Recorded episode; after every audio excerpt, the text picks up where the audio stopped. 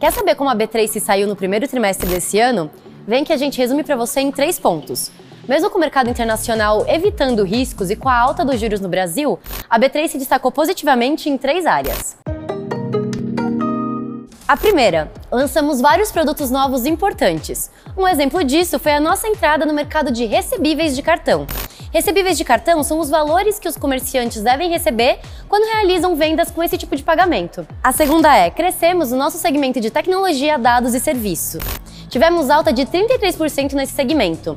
E a receita foi de 435 milhões, o que correspondeu a 17% do total do trimestre. Por último, mas não menos importante, a terceira. Tivemos forte presença de novas ofertas de empresas que já têm capital aberto por aqui. Foram 11 follow-ons no período.